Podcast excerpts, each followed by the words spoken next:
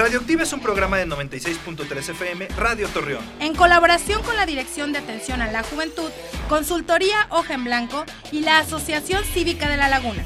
Un podcast de Quibernus Laguna. Aquí hablamos sobre cultura, emprendimiento y liderazgo. Con Ceci Guerrero, Arturo Aranda y Abraham Cuellar. ¡Comenzamos!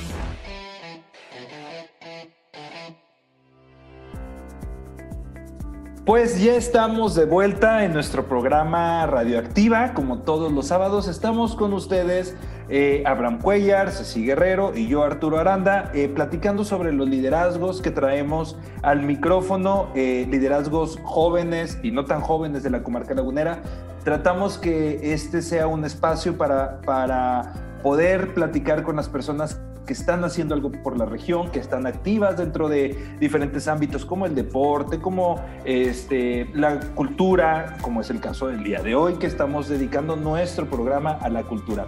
Y pues ya estamos en nuestra segunda sección que es el joven líder de la semana y está con nosotros una persona que tengo la eh, oportunidad, como todos los jóvenes líderes de, este, que invitamos, de conocer desde hace mucho tiempo. Estuvo en Jóvenes Líderes también, este programa de la Asociación Cívica de La Laguna. Él es José Luis Marrero.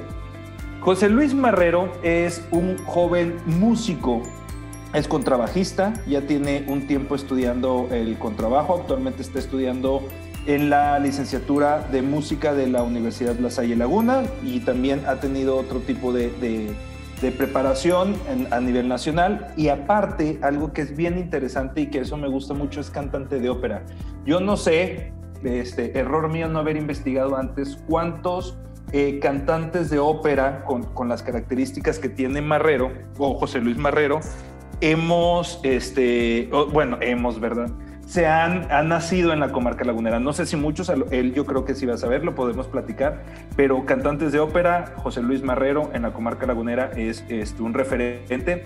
Él es muy joven y acaba de tener una distinción importante, eh, lo acaban de nombrar, con, con un, este, puesto muy rimbombante. José Luis Marrero está con nosotros, viene a platicarnos de eso, de lo que es ser joven líder en la cultura, ser referente de música, de, de contrabajo, que se lleva trabajo tocar el contrabajo, por eso es contrabajo. Yo quería decir mi chiste. José Luis Marrero, bienvenido al programa Radio. Mira, sí, medio te rimó, ¿eh? Ay, ay, ay. Ya, Hola, ¿cómo están? de honor. Marrero, bienvenido. Qué gusto. Hola a todos, muchas gracias por la invitación. Oye, eh, José Luis, eh, antes de iniciar y a todos nuestros invitados, siempre les decimos, dinos, cuéntanos quién es José Luis Marrero pero no, no, no desde lo de un joven hombre de 25 años, de la profundidad. ¿Qué te apasiona? ¿Qué es lo que haces? ¿Qué vives? Eh, ¿Cómo vives? ¿Quién es José Luis Marrero?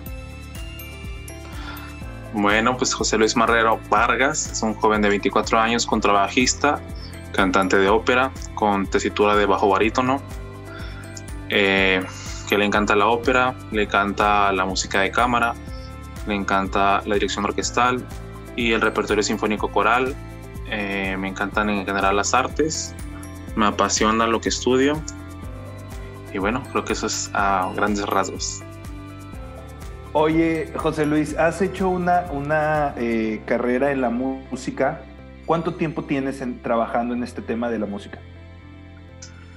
Uy, mira, un dato exacto no tengo, pero yo creo que más de ocho años. Más de sí, ocho años. No, Sí, creo que más de ocho años, nueve años. Nueve años. ¿Y ha sido un trabajo difícil, complicado? ¿Cómo es ser un joven músico en una región como la que vivimos al norte de México? Es complicado. Ahorita en la actualidad ya hay más. Digo, ahorita por el tema de la pandemia.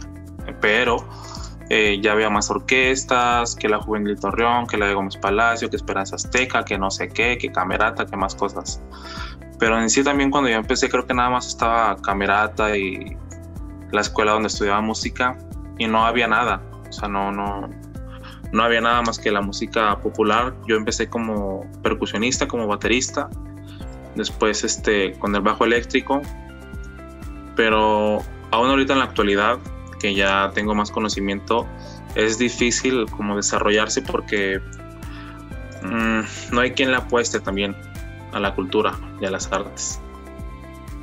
¿No crees que, por ejemplo, el apostarle a la cultura y las artes se ha vuelto eh, en referente nacional? Digo, o cómo es en otras regiones que con las personas con las que tú hayas platicado. Porque si bien es cierto, es eh, si ya es difícil dedicarse al arte eh, como, este, digo, no estilo de vida, más bien como profesión, ¿qué tan difícil es, por ejemplo, en La Laguna en comparación a otras partes de México? Mm, yo considero mm, que en todos, lugar, en, todos los lugares es igual. O sea, la única diferencia es que a lo mejor en el DF ya anduve por allá un tiempo. Digo, pues es la capital del país, ¿no? Ya hoy CDMX. Ya hay como cuatro conservatorios, este, hay como cinco mil orquestas. Pero realmente, o sea, la misma gente allá batalla para conseguir oportunidades. O sea, porque si bien hay más cosas allá, también es mucha la demanda. Y y bueno, pues es que es difícil, o sea, aquí en la laguna no está más que camerata y para desarrollarse en sí no hay como que muchos espacios.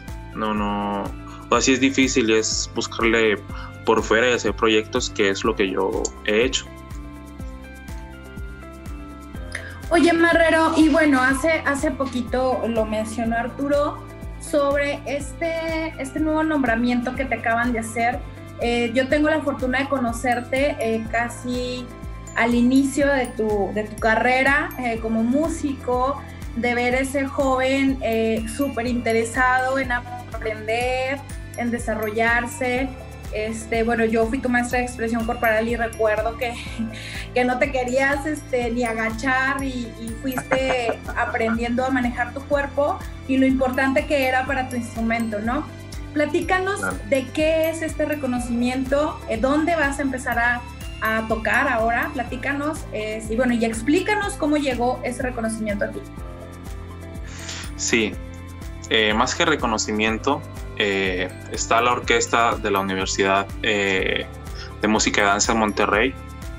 Entonces, pues tienen su orquesta, abrieron convocatoria para audiciones internas y después la, abrieron a público en general y bueno, hice una audición eh, igual por, por Zoom donde me pidieron eh, varios pasajes orquestales de varios contrabajistas que presentamos de todos, todo el país y bueno, pues me gané el, nombre de contrabajista coprincipal de, de la orquesta donde pues concursé por el lugar contra varios contrabajistas a nivel nacional.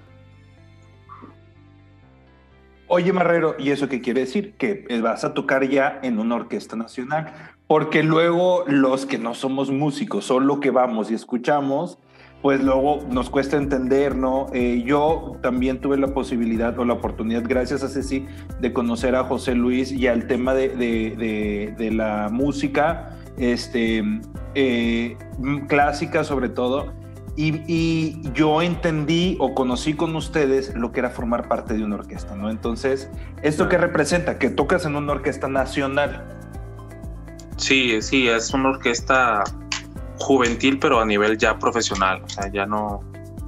Ya es un, es un trabajo en sí, donde ya me van a pagar. Entonces, también es más el esfuerzo, es más el compromiso y más cuando hay mil detrás de ti que quieren la plaza, que a lo mejor yo conseguí y este, la importancia es, bueno, ahorita por el tema de la pandemia igual va a ser en modalidad virtual, pero yo creo que ya en algunos meses me tocará ir por allá, ir y venir porque sigo en la universidad. Este, la idea, hay varios ya programas eh, que se van a hacer en, varios teatros de Monterrey, aquí en Torreón, en Durango, en el Teatro de Gollado, en Guanajuato y en Bellas Artes. Ya están programados para próximas fechas. Ah, oye, Marrero. Qué padrísimo, Marrero. Este, tengo una duda y sí, me encanta la música clásica de, chiquito. No te puedo decir, este es de este autor, este es de este compositor, pero pues te le puedo decir, ah, mira, creo que esto es esto. Y ahí medio tuve algunas, algunas clases. Y quiero pensar que medio sé la diferencia, pero igual y a ver si nos la puedes compartir. ¿Cuál es la diferencia entre una orquesta, entre una sinfónica, entre una filarmónica y creo que hay un extra que se me estaba yendo, pero ¿cuáles son las diferencias? Sí, realmente el término de sinfónica y filarmónica eh, viene siendo lo mismo, sino que en sus orígenes la filarmónica era una orquesta que se hacía de, gente aficionada a la música clásica, un electricista que le gustaba tocar el, violín y que era bueno, bueno, así se le, se, le denominó eh, filarmónica, ¿no? Ya realmente en la actualidad no tiene como que tanta relevancia, pero realmente serían como que cosas muy específicas que pide cada orquesta para que sea sinfónica y filarmónica. Pero realmente ese nombre en sí ya son orquestas de más de 100 músicos, son orquestas muy grandes. Ah, ok. Es que fíjate, eh, en el mundo del heavy metal o, el rock, de repente eh, las, ya digamos, este, Metallica saca lo suyo y luego hay otros, este, otras bandas que ponen versión orquestal y versión sinfónica. Entonces yo de o sea, ¿cuál es la diferencia de, de, algún de, de, ese tipo? De hecho, uno de mis primeros acercamientos a la orquesta eh, fue un tributo que vino hace años eh, de Metallica con la Orquesta de las Américas o algo así. Órale, eso está muy, muy chido. De hecho, eh, hay una banda de death metal este, que se llama Death y tiene un. hay una banda en, en, Finlandia que les hace un cover, pero aparte les hace un cover a través de, este, de una orquesta sinfónica. Y luego hay otras bandas, este, una que se llama, que va a venir a México y espero ir a verla porque, pues, maldita pandemia, eh, que se llama Septiflex. Y aparte trae también toda una orquesta filarmónica. Y hay otra banda de black metal noruega, pero ellos hicieron un concierto con, eh, con un coro de ópera. Y es, o sea, como que la mezcla entre el, black metal, o sea, súper pesadísimo con, con las atmósferas, pero la atmósfera que trae la ópera es otra onda y, y, te, y, te, agarra, ¿no? Entonces, eh, no, ¿cómo, ves tú, por ejemplo, el, el, uso de la música clásica de la ópera en otros géneros que por lo general dices, pues estos como que no hacen match? Pero se, ve, o sea, cuando lo escuchas dices, ah, quedan muy bien, ¿no? Fíjate que hace poquito una banda de no recuerdo el género en específico, pero la canción se llama My. Este, nada que ver con la ópera, pero al final decidieron ponerle voces de ópera y la canción quedó. de hecho, justo de lo que estoy trabajando ahorita en mi tesis es de la importancia de la influencia del bel canto, al menos a lo que yo soy como contrabajista. Eh, y trato de, de plantear todo el desarrollo y el aporte que da ser cantante de ópera a los instrumentos, a, los instrumentistas en general, al desarrollo como personas, como músicos. Wow, qué profundo, la verdad, este, eh, veo mucha profundidad en tu investigación. Y lo padre es que, por ejemplo, como dice Abraham, esta combinación de, la música de ópera y de, este, la música rock, y bueno, yo estoy Ceci, es que ya estamos teniendo un orden y levantamos la mano. Ceci levantó la mano, pero antes yo quiero preguntarle a Marrero, ¿qué música, así, qué, qué género, esa es curiosidad, qué género predomina en las listas de reproducción de música de, José Luis? Es raro, pero la música country. Country, ok, muy bien. la música country. Muy bien, sí, sí, sí, sí. sí. Eso, eh, eso sí lo sabía yo porque alguna vez ya lo, no lo habías platicado, Marrero. Oye, Marrero, también platícanos eh, tu experiencia en teatro. O sea, yo creo que como músicos es importante que puedan vivir experiencias escénicas en diferentes momentos. Si tú tuviste una en específico, este, platícanos y platícales, pues nosotros ya la sabemos porque lo vimos contigo, pero platícalo a nuestros escuchas cómo fue estar dentro de un montaje, dentro de una obra y no solo musicalizarla, sino estar en escena y ser parte de la escena con, con los actores, bueno, en este caso con el actor. Con el gran actor. O sea, no el actor. El, el gran actor, claro. Bueno, pues el primer acercamiento que tuve eh, fue Resiliencia con, con Arturo, y con Ceci aquí presentes que me invitaron. Yo fui el, músico del monólogo y creo que eso sí marcó un parteaguas. No, no tanto por mí, sino por ver el montaje, el desarrollo, la creación de un personaje, eh, cómo cada función era diferente, cómo cada función te deja algo en específico y cómo se va desarrollando eh, la persona y yo mismo como músico tratar de ver cómo puedo aportar para que el actor, el, principal, la persona principal pueda desarrollar y llegar a las emociones o a lo que él quiere eh, transmitir. Bueno, eso fue como lo primero que, me ayudó muchísimo. Después eh, fui a cursos de ópera, donde seguí aprendiendo más un poquito de actuación. Eh, mucho de lo que aprendí me ha ayudado totalmente a la hora de conciertos, ya como contrabajista, como cantante de hecho, en, esta última semana de febrero voy a cantar una ópera y justo ahorita estoy en la parte de la creación del personaje, en la construcción, cómo quiero que se vea, cómo lo percibo yo, también de acuerdo a la musicalidad que tiene el compositor, a la época, cómo adaptarlo a las nuevas generaciones, a lo que se está viviendo en la pandemia. Entonces, pues eso. Wow. Y yo tuve la oportunidad de estar en un, en un monólogo con, con, José Luis Marrero, en donde él era el músico, incluso él escribió la música de esa obra. Sí, sí lo incluyes en tu... En tu... Y, y déjenles digo una cosa, o sea, no sé si sepan Arturo o tú José Luis, creo que tú sí José Luis, porque te pedí la partitura. Eh, la, la, partitura de esa, de esa obra está dentro de un libro que se hizo en Saltillo, de la música original para obras de teatro. Está registrado dentro de ese libro. Entonces, pasaste la historia, querido José Luis, con ese, con ese, pues con esa creación. Está ahí el libro. La verdad compré un libro, pero creo que se quedó en el carro de Arturo y ya no. Sí, yo lo tengo. No, no, lo tengo resguardado.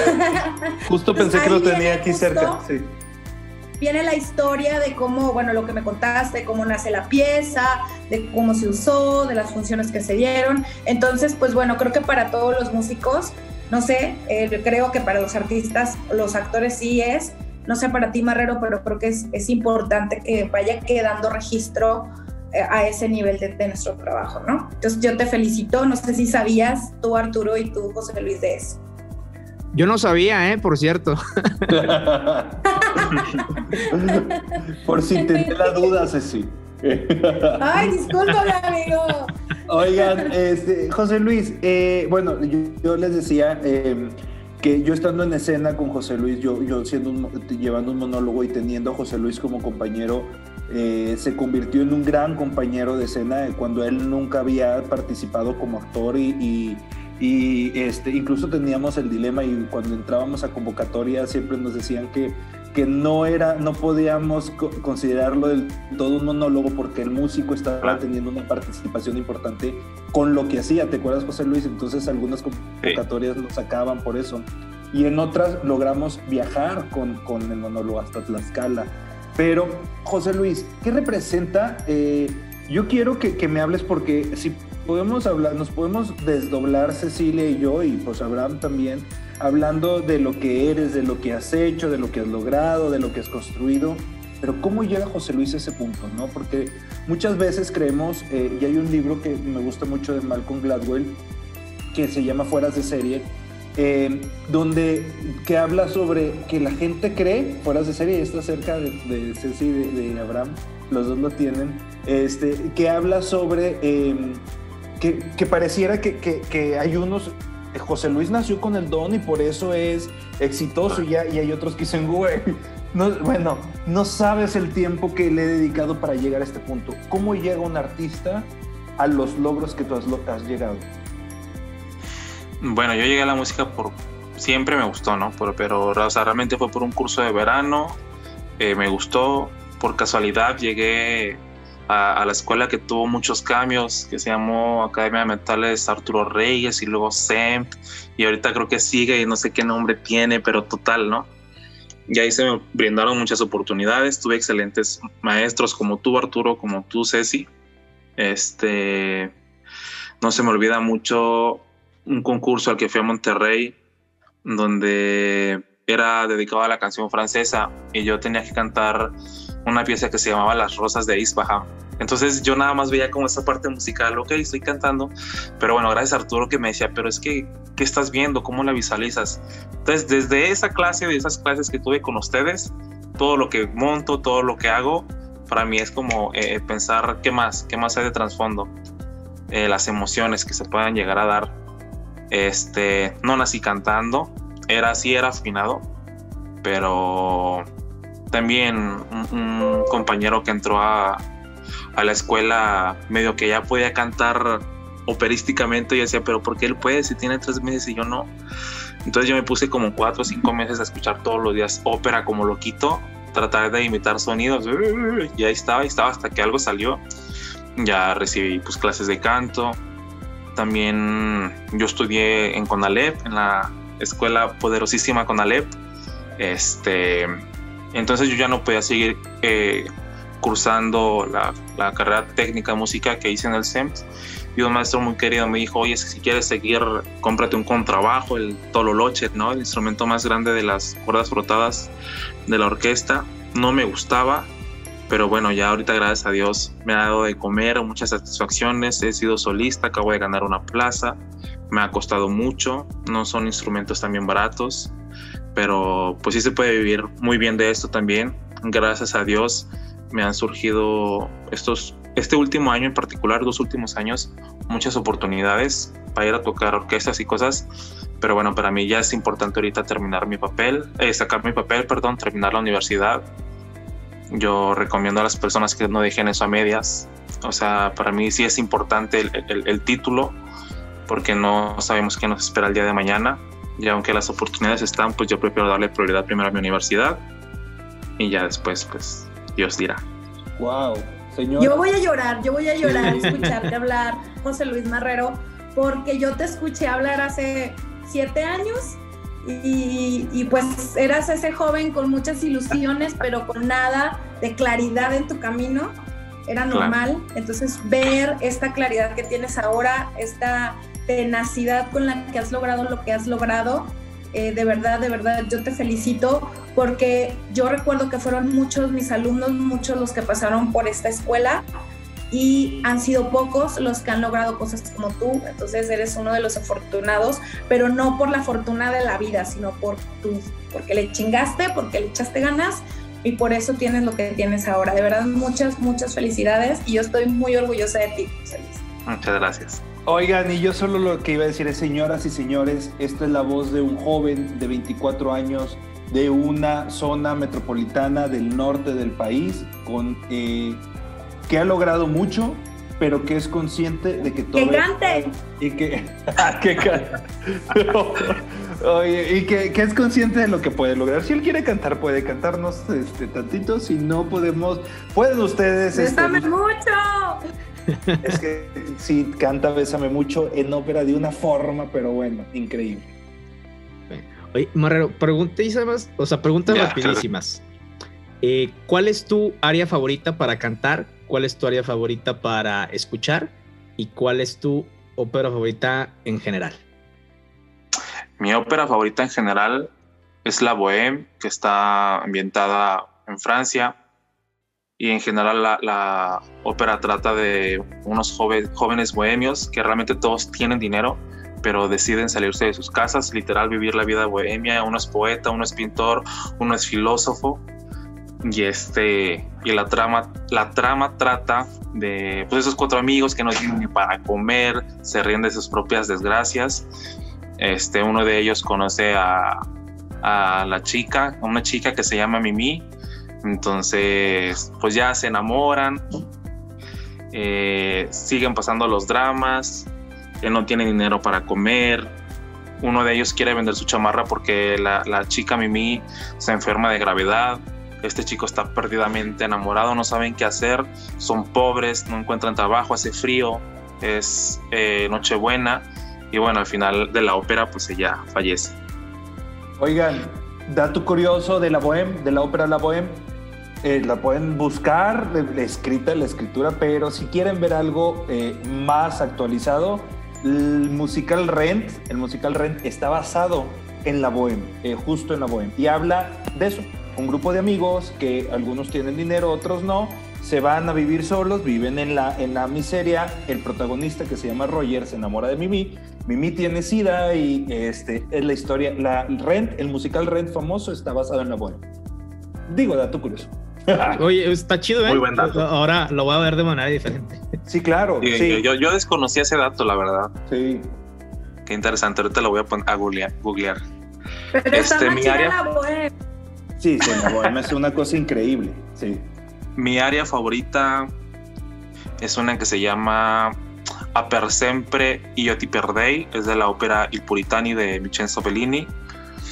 El área trata de eh, Ricardo, que se va a la guerra y antes de irse a la guerra pide la mano de Elvira a sus padres. Él va a la guerra, regresa con la ilusión de encontrar a su amada, pero al regresar ella ya está con otra persona.